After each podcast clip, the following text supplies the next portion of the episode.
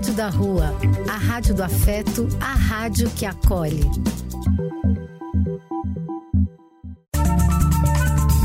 Apoio: Casa de Vó, Banho para Geral e Instituto de Políticas Relacionais.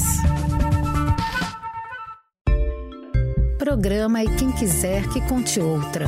Depois de ouvir uma boa história, é conversando que a gente se entende.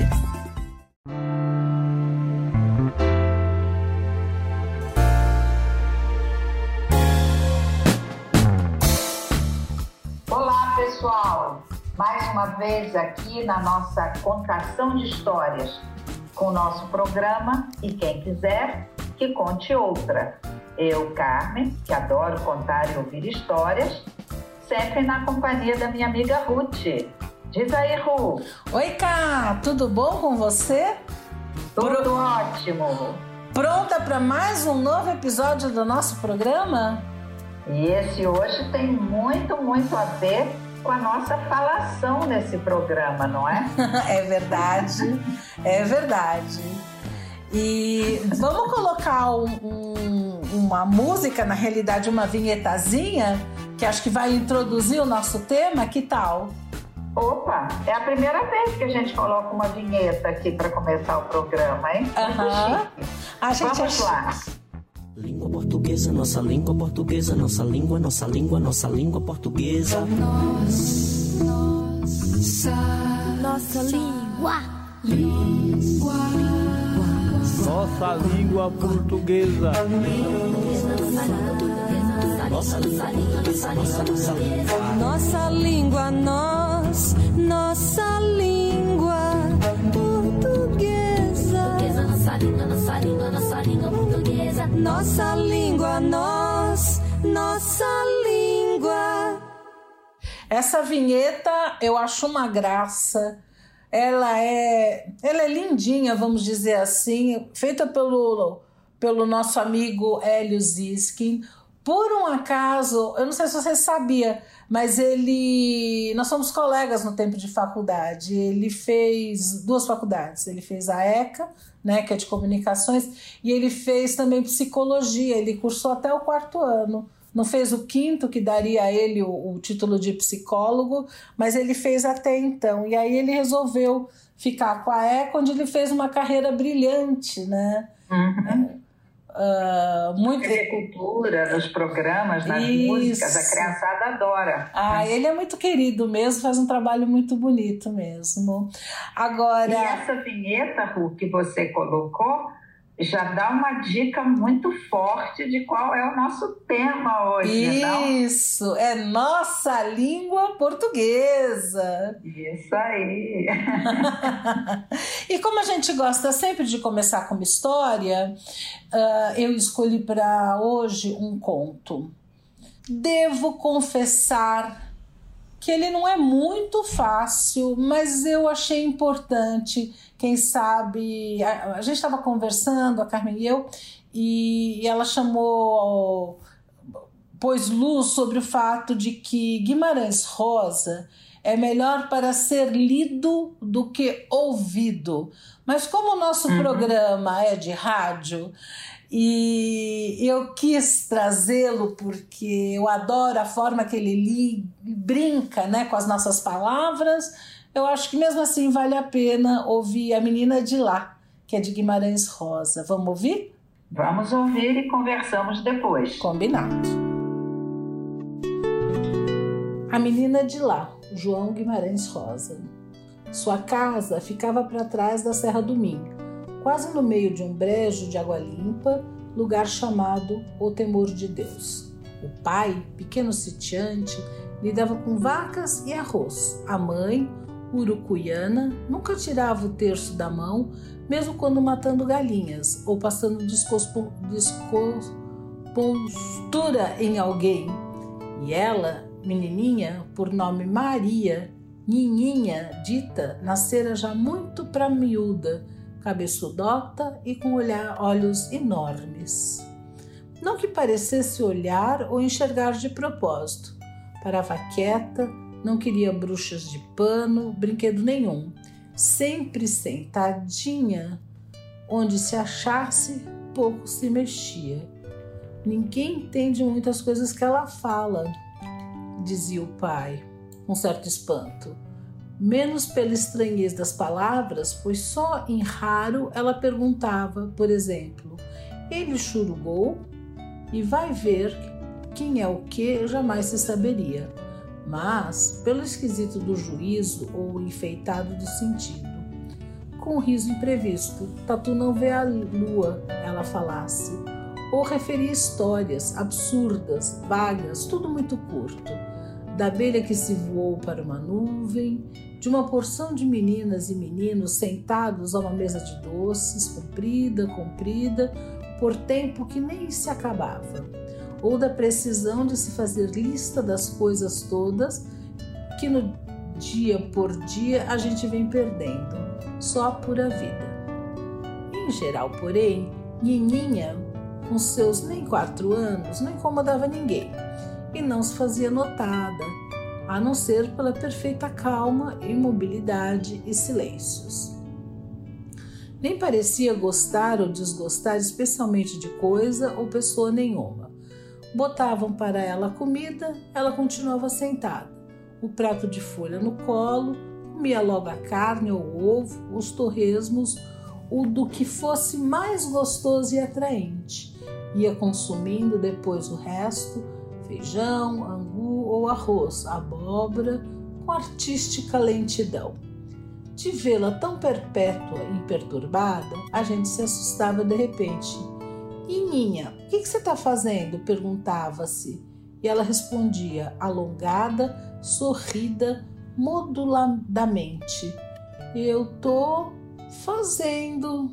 Fazia vácuos.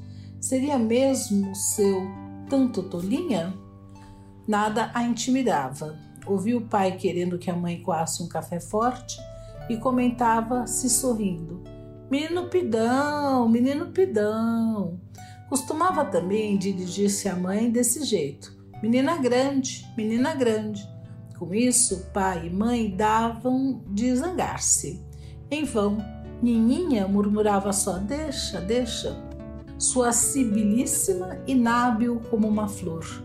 O mesmo dizia quando vinham chamá-la para qualquer novidade, dessas de entusiasmar adultos e crianças. Não se importava com os acontecimentos, tranquila, mas viçosa em saúde. Ninguém tinha real poder sobre ela.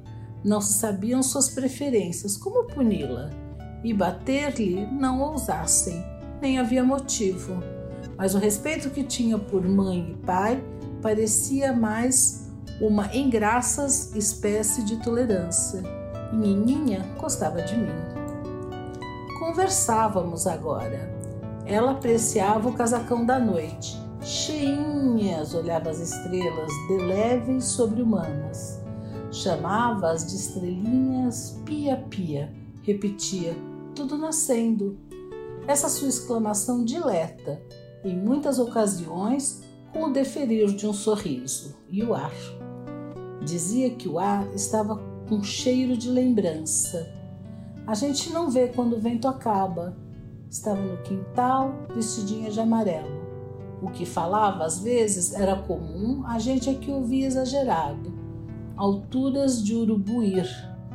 Não, dissera só, altura de urubu não ir. O dedinho chegava quase no céu. Lembrou-se. Jabuticaba de vem me ver. Suspirava depois. Eu quero ir para lá. Aonde? Não sei. Aí observou. O passarinho desapareceu de cantar. De fato, o passarinho tinha estado cantando e no escorregar do tempo eu pensava que não tivesse ouvindo. Agora ele se interrompera. Eu disse: A avezinha. De por diante, Nininha passou a chamar o sabiá de senhora vizinha e tinha respostas mais longas. E eu? Estou fazendo saudade. Outra hora falava-se de parentes já mortos. Ela riu. Vou visitar eles. Ralhei-lhe, dei conselhos. Disse que ela estava com a lua. Olhou-me zombás, seus olhos muito perspectivos. Ele te chulgou nunca mais vi Nininha. Sei, porém, que foi por aí que ela começou a fazer milagres. Nem pai nem mãe acharam logo a maravilha repentina, mas tia Antônia. Parece que foi de manhã, Nininha só sentada, olhando nada diante das pessoas. Eu queria o sapo vir aqui. Se bem a ouviram, pensaram fosse um patranhar o de seus disparates de sempre. Tia Antônia, por vezo, assinou-lhe com o dedo, mas aí reto, aos pulinhos, o ser entrava na sala para os pés de Nininha. Não sapo de papo, mas uma bela rã brejeira vinda do verduroso, a rã verdíssima. Visita dessas jamais acontecera e ela riu. Está trabalhando um feitiço. E os outros se pasmaram, silenciaram demais. Dias depois, o mesmo sossego. Eu queria uma pamonhinha de goiaba, sussurrou. E nem bem meia hora chegou uma dona de longe que trazia os pãezinhos da goiabada enrolada na palha. Aquilo, quem entendia? Nem os outros prodígios que vieram se seguindo. O que ela queria, que falava, súbito acontecia. Só que queria muito pouco e sempre as coisas levianas e descuidosas. O que não põe nem quita. Assim, quando a mãe adoeceu de dores que eram de nenhum remédio, não houve fazer com que Nininha lhe falasse a cura. Sorria apenas segredando seu deixa, deixa. Não a podiam despersuadir, mas veio vagarosa, abraçou a mãe e a beijou quentinha. A mãe, que a olhava com estarrecida fé, sarou-se então, num minuto. Souberam que ela tinha também outros modos. Decidiram de guardar segredo. Não viessem ali os curiosos, gente maldosa e interesseira com escândalos, ou os padres, o bispo quisessem tomar conta da menina, levá-la para sério convento. Ninguém, nem os parentes de mais perto, devia saber. Também o pai, tia Antônia e a mãe nem queriam versar conversas, sentiam o medo extraordinário da coisa, achavam ilusão. O que ao pai aos poucos pegava a aborrecer era que de tudo não se tirasse o sensato proveito. Veio a seca, maior até o brejo ameaçava se estorricar. Experimentaram pedir à Nininha que viesse a chuva. Mas não, não pode, ué. Ela sacudiu a cabecinha. Instaram-na que senão se acabava tudo: o leite, o arroz, a carne, os doces, frutas, o melado. Deixa, deixa, se sorria repousada. Chegou a fechar os olhos ao insistirem no súbito adormecer das andorinhas. Daqui a duas manhãs quis, queria o arco-íris. Choveu. E logo apareceu o arco da velha, sobressaído em verde e o vermelho, que era mais um vivo cor-de-rosa. Nininha se alegrou, fora do sério, à tarde do dia com a refrescação. Fez o que nunca lhe vira, pular e correr por casa e quintal. Adivinhou passarinho verde? Pai e mãe se perguntavam. Esses, os passarinhos, cantavam deputados de um reino. Mas houve que, a certo momento, tia Antônia repreendesse a menina, muito brava, muito forte e sem usos. Até a mãe e o pai não entenderam aquilo, não gostaram. E Nininha, branda, tornou-se a ficar sentadinha, inalterada, que nem se sonhasse, ainda mais imóvel, com seu passarinho verde pensamento pai e mãe cochichavam contentes, que quando ela crescesse e tomasse juízo, ia poder ajudar muito a eles, conforme a providência de certo prazia que fosse. E vai, Nininha adoeceu e morreu. Disse da má água desses ares.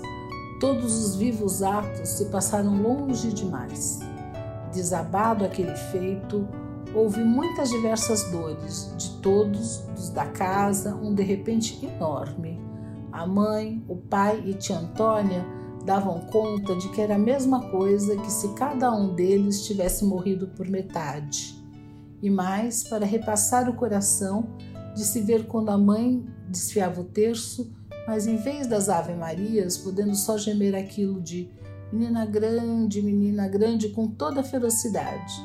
E o pai alisava com as mãos o tamboretinho em que Nininha se sentava tanto, e em que ele mesmo se sentar não podia, que com o peso do seu corpo de homem o tamboretinho se quebrava. Agora precisavam de mandar um recado ao arraial para fazerem o caixão e aprontarem o enterro, com acompanhantes de virgens e anjos. Aí tia Antônia tomou coragem, carecia de contar, que naquele dia do arco-íris de chuva, do passarinho, Nininha tinha falado despropositado de Santino, por isso com ela ralhara, o que fora, que queria um caixãozinho cor-de-rosa com enfeites de verdes brilhantes. A agouraria agora era para se encomendar o caixãozinho assim, sua vontade? O pai, em bruscas lágrimas, esbravejou: Que não! Ah, que se concedisse isso, era como tomar culpa, estar ajudando ainda a Nininha a morrer. A mãe queria. Ela começou a discutir com o pai, mas no mais choro se serenou. Um sorriso tão bom, tão grande, suspensão num pensamento, que não era preciso encomendar nem explicar, pois havia de se sair bem assim, do jeito cor-de-rosa, com verdes funebrilhos, porque era, tinha que ser, pelo milagre, o de sua filhinha em glória, Santa Nininha.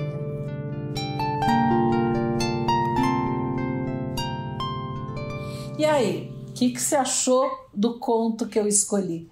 Olha, esse, esse conto ele é muito, é, muito intrigante, né?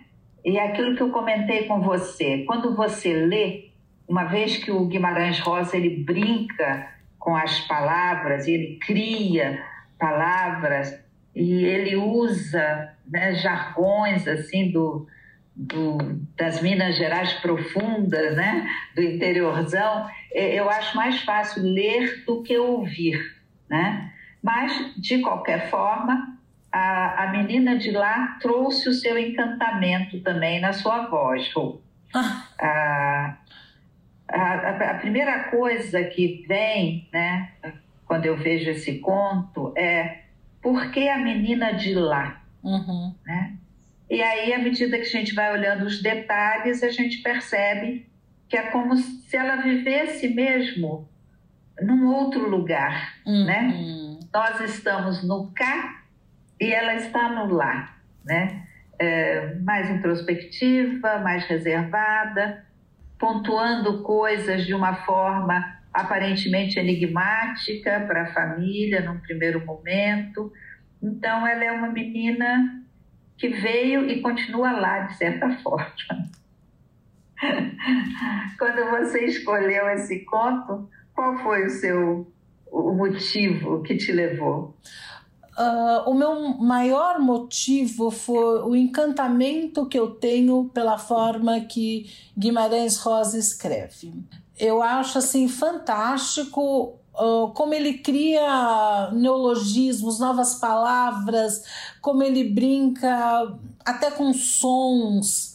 Um, o nome da menina, né, Nhinhinhinha, né? Quer dizer que é um jeito infantil de falar. Eu acho assim, eu acho o máximo. Eu acho, por mim, daria para pegar cada trechinho e ficar assim meio mastigando igual chiclete, com a sonoridade, com os neologismos, com, com o que ele cria. E mesmo que ele crie dessa forma, a gente consegue entender né? A menina dela nem sempre era muito fácil de ser entendida pelos seus pais, mas a forma que ele escreve e cria coisas novas uh, é tão intrigante quanto a menina, vamos dizer assim. Então eu achei o, muito rico. O, o Guimarães Rosa ele deu uma entrevista uma vez para um tradutor alemão. Imagine a dificuldade de traduzir Guimarães Rosa né, para o alemão. E aí ele falou uma coisa muito bonita. Ele o, o tradutor perguntou para ele como era o método dele para escrever. E ele falou que ele procurava utilizar cada palavra como se ela tivesse acabado de nascer, para limpá-la de todas as impurezas da linguagem cotidiana e reduzi-la ao seu sentido original. E uma coisa que é interessante é que nessa, nesse conto, de vez em quando a menina fala, tudo nascendo, tudo nascendo. Parece que essa era a busca forte do Guimarães Rosa, né? Uhum. Pegar as palavras no nascedouro delas. É, fantástico. É, ele me. Aí tem eu tenho admiração, eu fico meio assim, como diriam os antigos, né? Embasbacada.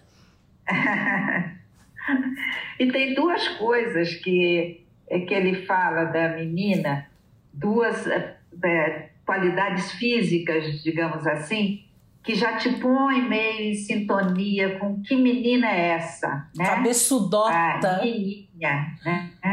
Cabeçudota. Não é Não é incrível né? isso? É, ela é cabeçudota e com olhos enormes.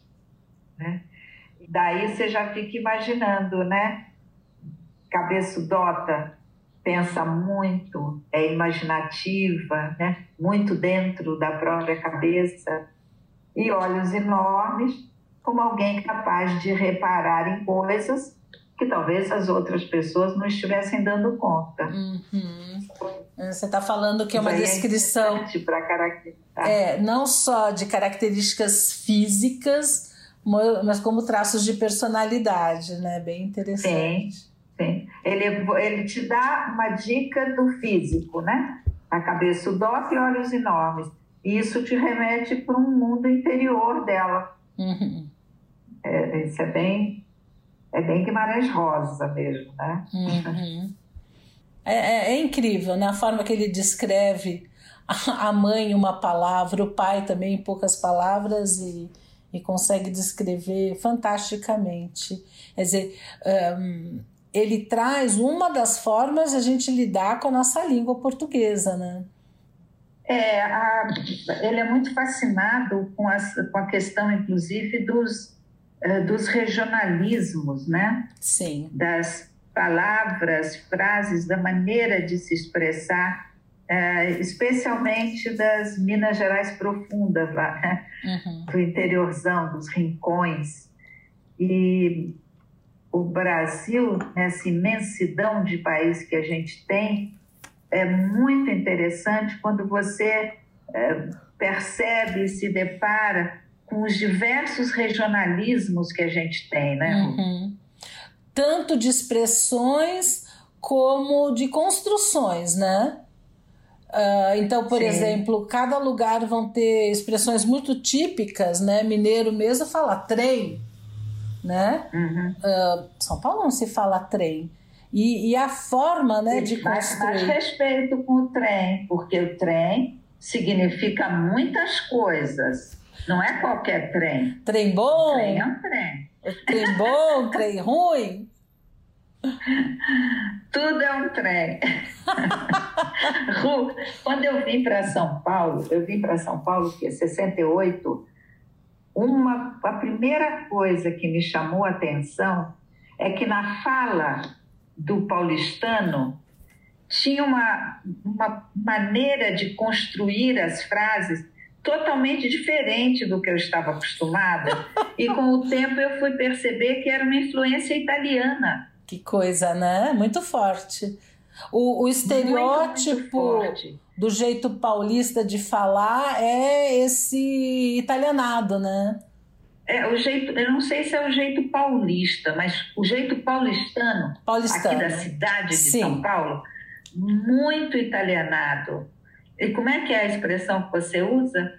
Não me venha tomar chuva. Como é que é? Não me venha tomar chuva? Como é que é? Não, não, não me venha com resfriado.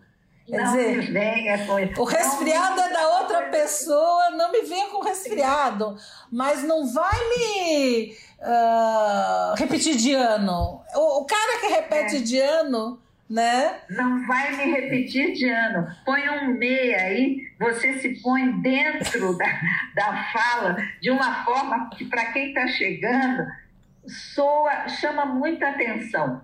Chama muita atenção.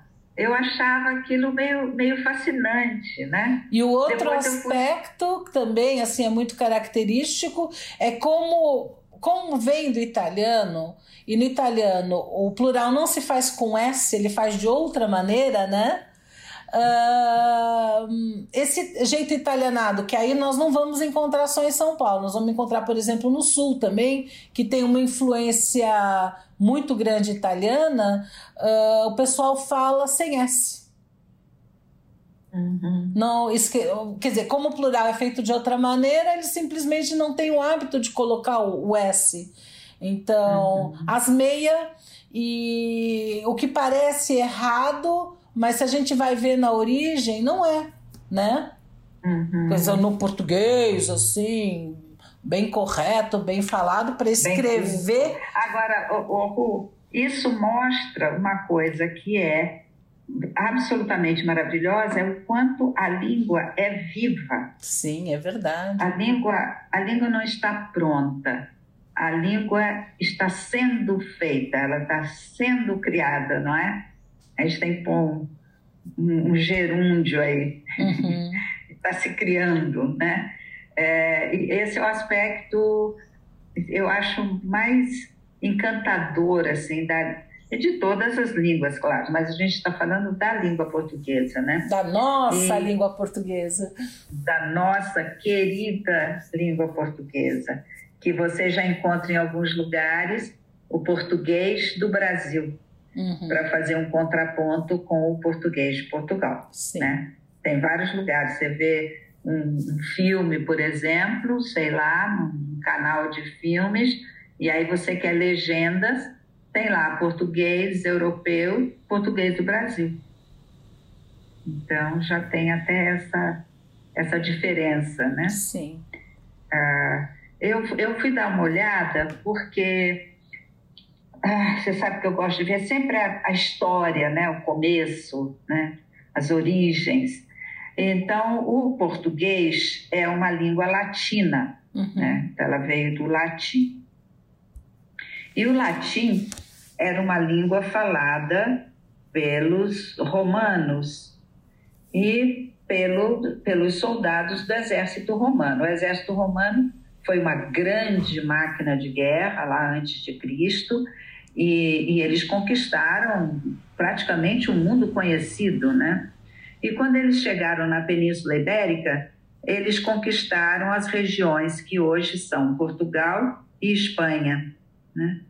Então, misturando aquele latim que era falado pelos soldados, que era o latim vulgar, misturando com as regiões locais, com a fala dos pastores, etc. e tal, daí surgem novas línguas, como o espanhol de um lado e o português do outro, né? Mas sempre nos textos você vê essa ressalva de que o português nasce do latim vulgar, porque o latim culto, que era falado em Roma, não era falado pela soldadesca. A soldadesca lutava muito bem, obrigado, mas não falava o latim puro. Então, a nossa querida língua portuguesa nasceu aí do, do latim vulgar, né? Você sabe, quando eu vi isso, eu lembrei ah, da irmã Leonora. Eu voltei nos tempos do E colégio. quem era a irmã Leonora? A irmã Leonora era o cão chupando manga. Ela era horrorosa, não horrorosa de feia, ela era terrível, era uma freira bravíssima. Todo mundo tinha medo dela. Ela era um terror, era um verdadeiro terror. Ah, hoje, quando eu lembro dos tempos de colégio, eu lembro de uma figura como a da irmã Leonora, eu penso que ela deveria ser uma pessoa muito infeliz, porque ela era, nossa, espinhenta, assim, ninguém se aproximava dela. Ela era terrível. E ela era nossa professora de latim. E todo mundo tinha aprendido que o latim é uma língua morta, menos na aula da irmã Leonora. Se você ousasse falar que o latim era uma língua morta. Você estava morta. Você estava morta. Você estava morta e não o latim. Ela diz, e, e engraçado que até hoje, quando eu fui procurar essa coisa da língua portuguesa e tal, eu tenho muita dificuldade de dizer, dizer que o latim é uma língua morta, porque eu lembro da irmã Leonora.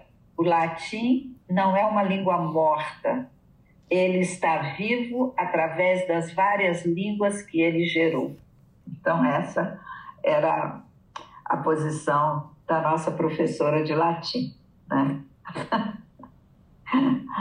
Mas aí, bom, temos lá o nosso português nascendo desse latim vulgar, né? Uhum. E ele foi, ele passa a ser considerado a língua oficial do Brasil em 1758.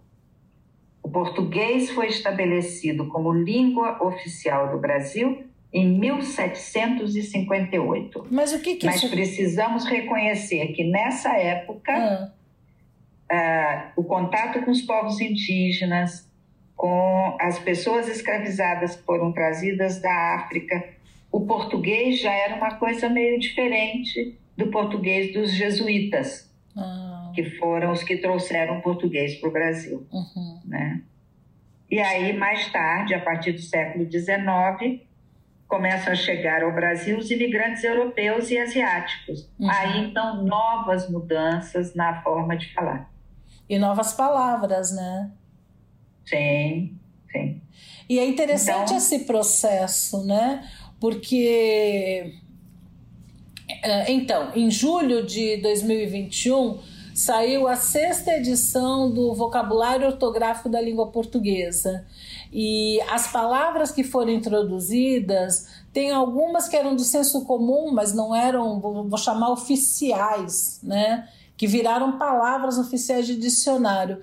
E outras vêm de outras línguas. É interessante. Quer ver? Ó, olha exemplo de alguns termos novos.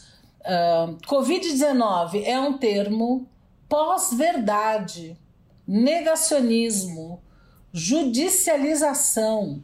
São todas palavras que hoje estão no, no- no dicionário. Ciclofaixa. Agora tem as estrangeiras. Bullying, ficou bullying mesmo. Botox, crossfit, lockdown, emoji, podcast. Isso é tudo fruto da. Tirando emoji, tudo fruto da, da pandemia, né? Telemedicina é uma palavra. Ah, tem outras. Bucomaxilofacial, que não era uma palavra, hoje é. Aporofobia. Você sabe o que, que é? Não, esse eu não sei o que, que é isso. É fobia ao pobre. Pô, pera, peraí. Aporofobia. Fobia? Ah, fobia de gente pobre. Horror, aversão de gente pobre. Aporofobia? Aporofobia. A palavra é feia e o significado dela é mais feio. É ainda. horroroso, Presta mas tá aí. Tá aí. Uhum. Tem mais algumas palavras que vieram para o dicionário nessa última delay. Personal trainer, deste jeito mesmo. É, e aí, com, a, com o uso né, das TIs, das teorias de informática, etc., muito do jargão também da informática é, é, entrou como na língua do cotidiano, né? Sim, sim. Então, Mas, por exemplo, emoji também, hoje é uma palavra portuguesa. Está no nosso dicionário. E, e realmente eu nem saberia falar isso se não fosse dessa forma. Emoji. é, já depende da palavra, já, né? É, é. Shiitake, shimeji também, agora são palavras portuguesas. Cappuccino também é. Paparazzo. Chimichurri. Interessante, né? E aí, uma coisa que eu me lembrei Hum, quando eu estava pensando na língua portuguesa eu me lembrei de um poema do Olavo Bilac Uhum. que a gente precisava decorar no colégio, era, um- era uma exigência. E sempre que se fala de língua portuguesa, o primeiro verso desse poema vem, eu acho que boa parte das pessoas conhece. Ele fez um poema naquela linguagem parnasiana, meio, meio rococó, mas que começa dizendo que a língua portuguesa é a última flor do lácio. Então, o poema começa: Última flor do lácio, inculta e bela, és a um tempo esplendor e sepultura. E aí as pessoas interpretam esse comecinho do poema de Olavo Bilac, dizendo que Lácio é a região da Itália, onde tem a cidade de Roma, e lá se falava latim Uhum. e que do latim é como se o latim fosse uma, uma planta de onde várias flores nasceram, que seriam outras línguas, Uhum. e que a última língua a nascer foi o português. E aí ele diz: última flor do lácio, inculta e bela. Uhum. Inculta porque a gente nasceu do latim vulgar Uhum. né? E és a um tempo esplendor e sepultura, porque de um lado é uma língua que mostra todo o esplendor que veio a partir do latim, e ao mesmo tempo é sepultura do próprio latim. Irmã Leonora não concordaria com isso. Mas essa música, essa música, esse poema do, do Bilac era muito, muito famoso e na época de colégio, final da década de 50, começo da década de 60, a gente precisava decorar e prestar homenagem à língua portuguesa através do, do poema do Bilac. Uhum. Mal imaginávamos quantas mudanças ainda veríamos acontecendo nessa língua, né? É. Quando você falou do Bilac, eu de imediato me lembrei uma música que é. Nossa, eu tenho. Eu, eu gosto demais, eu tenho especial admiração. É uma música do Caetano Veloso e ela chama Língua. Eu gosto de tudo nessa música. Uh, primeiro, porque ele compôs essa música para cantar, para dar para Elza Soares cantar. Então, nós vamos pôr essa música, depois quero que, sei lá, que vocês prestem bastante atenção. Essa versão que, que eu escolhi foi uma versão onde os dois cantam juntos. E, e ele, ele fez essa música que a letra é o máximo, merece ler alguns pedaços. No momento que a Elsa estava passando um péssimo momento, desacreditada, e foi uma forma de trazê-la de novo para os palcos de uma, de uma nova maneira, porque é, é, na carreira da Elsa essa hora que ela começa a cantar desta forma, que ela canta nessa música, que acompanhou ela até o final da vida. Até então ela não, não cantava exatamente assim. Então já começa que é, foi uma música com bom propósito, vamos dizer assim. E esse trecho onde fala Flor do Lácio, ele tem uma frase que fala Flor do Lácio Sambódromo. Flor do Lácio, então, se referindo à poesia que a Carmen aprendeu e que todos uh, tinham o compromisso de aprender na escola até um certo momento, até latim parar de ser matéria obrigatória, né? E ele junta com sambódromo. Sambódromo essa revisão que teve agora, esse acréscimo de vocábulos que teve agora em 2021, o anterior foi em 2009. E em 2009 entrou a palavra sambódromo, que até então não era uma palavra, vou dizer, oficial. E a gente tem que lembrar que sambódromo ela é composta por samba, né, que é de origem africana, e dromô, né, autódromo, uh, que vem do grego, Uh, então, imagine, é uma junção de um, de um sufixo de origem africana com um pós-fixo de origem grega. E eu diria que essa mistura de culturas, de hábitos, de tudo, não tem nada mais brasileiro, mais língua portuguesa brasileira, né? Uh, para caracterizar. Né? Então, numa única frase, ele fala isso. Eu acho que vale a pena a gente ouvir a música e depois a gente segue comentando. Que tal? Acho, acho ótimo. Eu lembrei, Ru, Hum. eu tive uma, uma professora de francês, uma época, ela era suíça, e ela dizia que a coisa que, que ela ficava mais encantada no Brasil era a mistura. Uhum. Por isso que nós brasileiros tínhamos um tom de pele tão bonito, porque éramos um povo misturado. Uhum. Mas somos mesmo, né? E a nossa língua também, né? É um- A língua reflete o povo que a usa, não é? Sim, sem dúvida.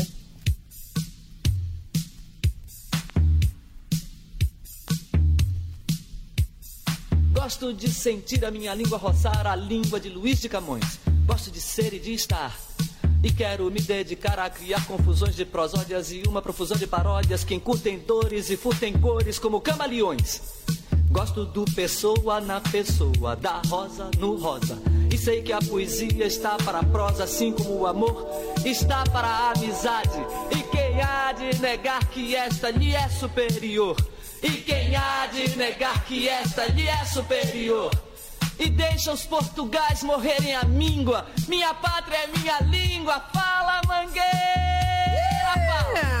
Flor do lado do sambódromo, dos América Latina, o que quero que pode. Flor do lado do sambódromo, dos América Latina, o que quero que pode desanimar. Flor do lado do sambódromo, dos América Latina, o que quero que pode desanimar. Vamos atentar para a sintaxe dos paulistas e o falso inglês relaxe dos surfistas. Sejamos imperialistas, cadê? Sejamos imperialistas. Vamos na veluda dicção tchum-tchum de Carmen Miranda. E que o Chico Buarque de Holanda nos resgate checkmate. Explique-nos, Luanda. Ouçamos com atenção os deles e os delas da TV Globo. Sejamos o lobo do lobo do homem. Lobo do lobo do lobo do homem. Adoro nomes. Nomes de coisas como rã imã, imã, imã, imã, imã, imã, imã, imã. Nomes de nomes como Scarlet Moon de Chevalier, Glauco Matoso Arrigo Barnabé e Maria da Fé Arrigo Barnabé. Flor do Lácio Sambódromo, Luz América Latina em pó. O que quero que pode essa língua? Do do sambódromo, dos América Latina, o que quero que pode desanimar. Flor do lado do sambódromo, dos América Latina, o que quero que pode desanimar. Incrível! É melhor fazer uma canção. Está provado que só é possível filosofar em alemão. Se você tem uma ideia incrível, é melhor fazer uma canção. Está provado que só é possível filosofar em alemão. Blitz quer dizer corisco, Hollywood quer dizer Azevedo. E o recôncavo, e o recôncavo, e o recôncavo, meu medo. A língua é minha pátria, e eu não tenho pátria, tenho mátria e quero frátria. A língua é minha pátria, e eu não tenho pátria, tenho mátria e quero frátria. A língua é minha pátria, e eu não tenho pátria, tenho Poesia concreta, prosa caótica. Ótica futura. Samba rap, chic left com banana. Será que ele está no pão de açúcar? Tá crowd, bro, você e lhe amo. O que é que eu te faço, nego? Pode ligar!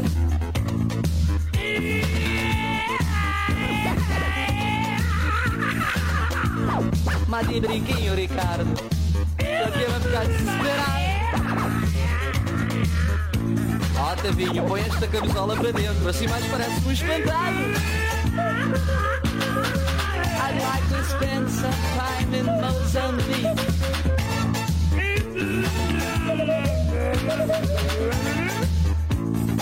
Arigato, arigato.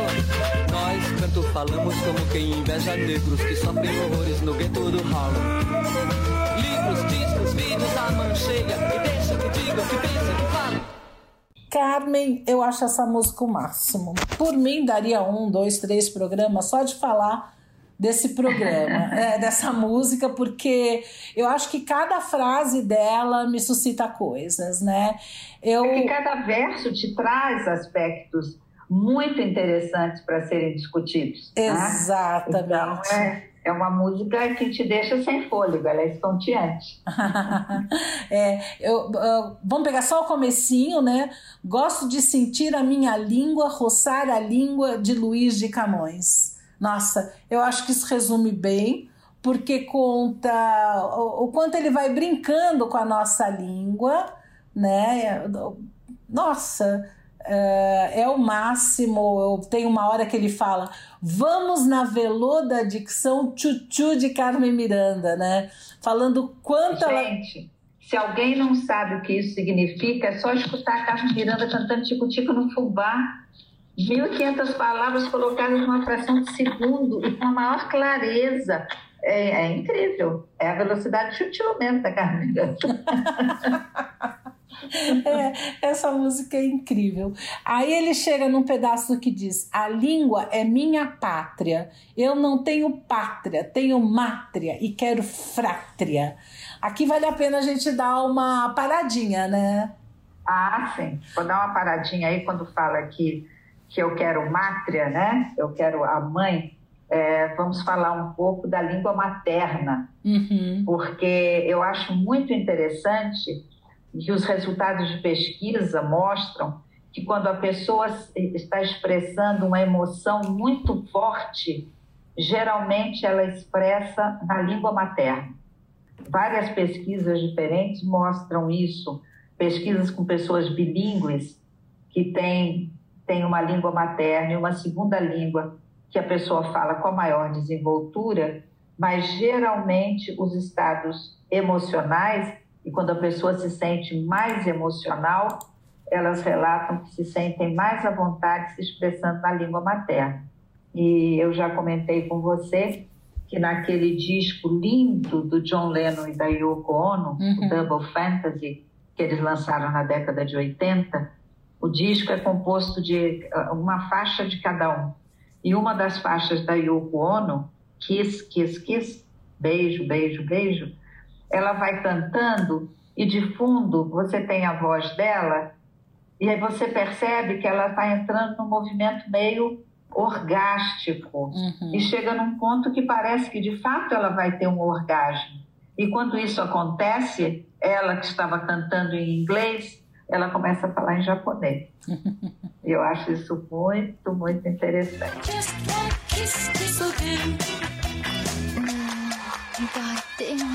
ねえ、うん、だ、だいて、うん、だいて、だいて、うん、ねえ、持って、だいて、だいて、ねえ。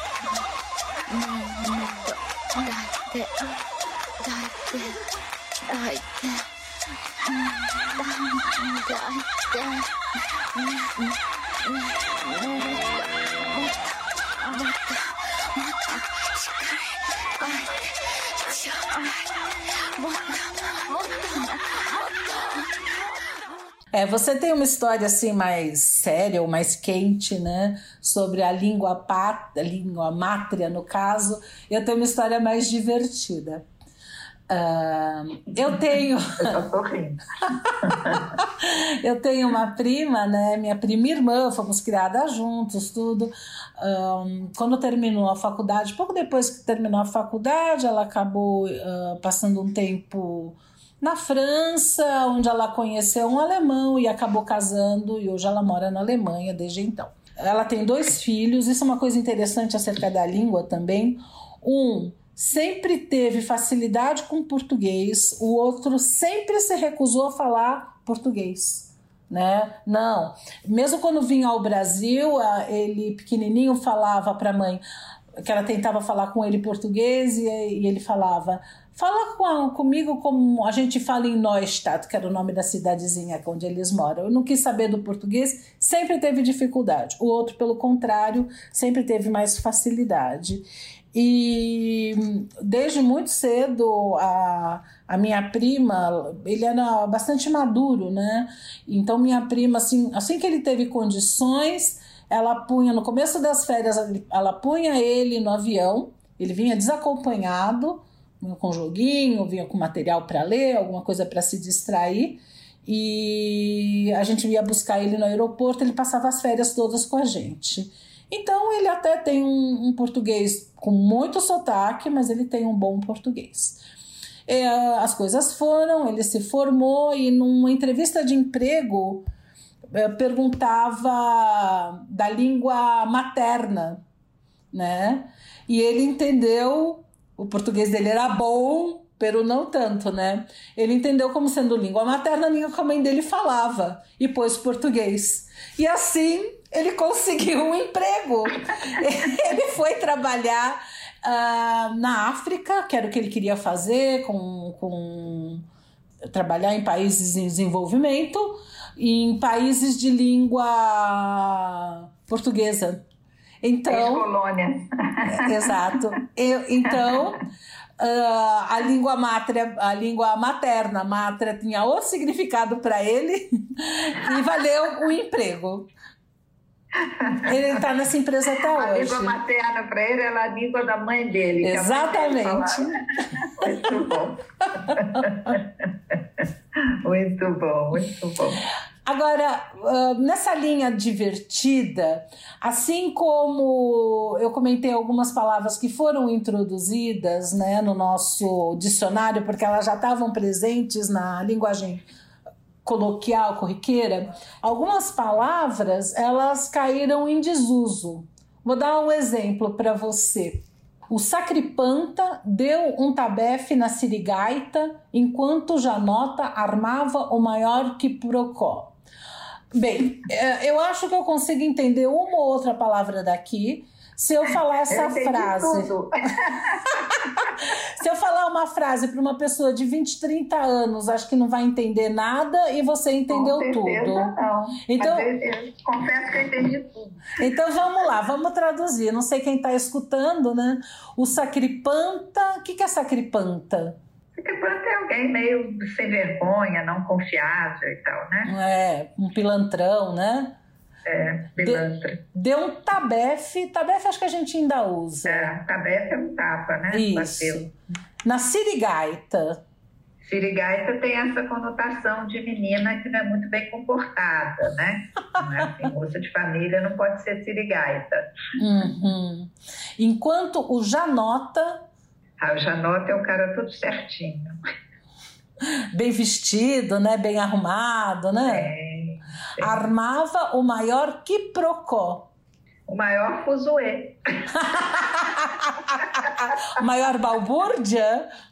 A maior confusão, exatamente. Maior fusarca. Maior fusarca, maior fuzuê. Né? Ou Muito seja, bom. é interessante porque eu trouxe aqui algumas palavras que caíram em desuso, né? Elas estão Uhum. presentes, mas não se fala mais. Ou seja, isso reforça né, a ideia da, do dinamismo né, da língua. Sim, sim. E uma coisa que a gente nem, nem parou para comentar, nem dá tempo da gente aprofundar, Hum. mas que eu acho muito fascinante aqui no Brasil, são os dialetos regionais. É verdade.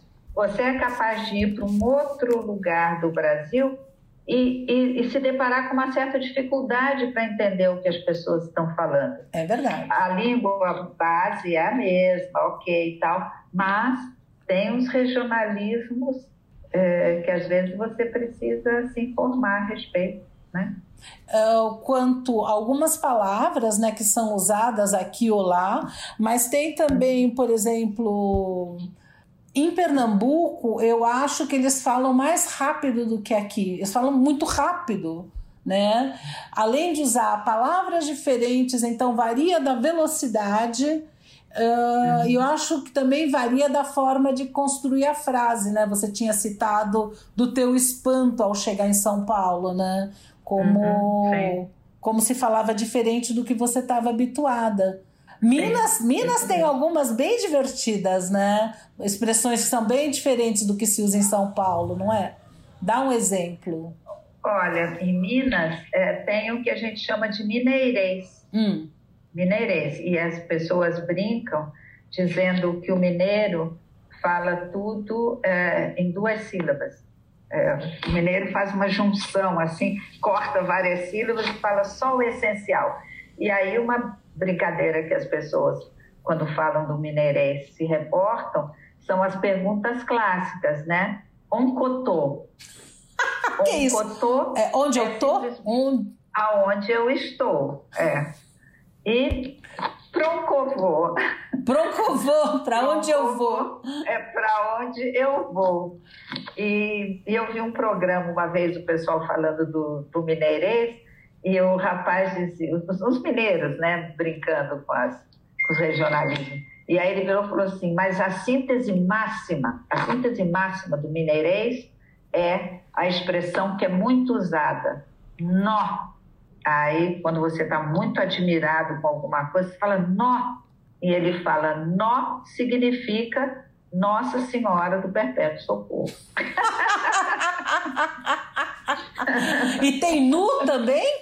Ou é só nó? Olha, tem, tem eu vi uma vez, tem o nu também. O pessoal fala nó, fala, fala nu.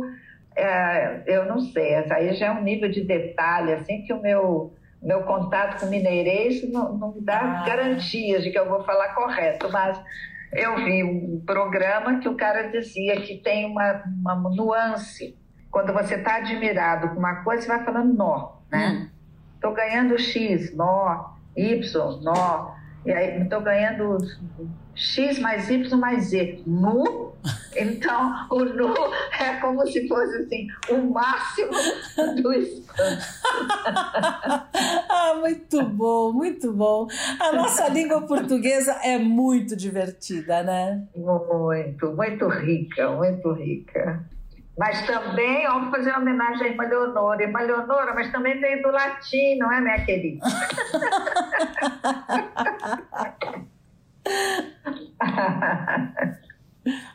ah, tem uma coisa, eu lembrei agora. Contar rapidinho que nosso tempo está ali, né? Uhum. A Marcela, ela adotou uma cachorrinha já tem alguns anos. Ela conheceu o pessoal de uma ONG que recolhe cachorros de rua na Europa e levam para a Inglaterra para serem adotados. Uhum. Então ela adotou uma cachorrinha romena, né? Que era cachorra de rua e tal. E aí entregaram para ela a cachorra e falaram, ela é a princess, né? Uhum. E aí a Marcela falou comigo, falou, será que eu deixo esse nome, princess? Aí eu falei, ah, ela não é da Romênia? Procura princesa em romeno, não é? Uhum. E aí põe o nome, o nome romeno nela. Ah, boa ideia. Aí fomos procurar. E como que é princess em romeno, Ru? Como? Princesa. Ah! Princesa. Romeno é uma língua latina. Eu não sabia. Olha, eu também não. Eu não sabia. Irmã Leonora não contou isso. É, o romeno é uma língua latina. Então a princess ficou princess mesmo, porque em romeno é princesa. Tem um, um sotaquezinho no meio uhum. que eu não sei imitar. É princesa, Olha. igual ao português. Surpresas linguísticas. É. Vivendo e aprendendo, né? Ainda bem. Com certeza. Ru, terminamos por hoje? Sim, terminamos. E quem quiser. Que conte outra. Tchau. Em português, ou em mineirês, ou em paulistanês, como quiser, né, Ru? Uhum. Até a semana, Ru. Até.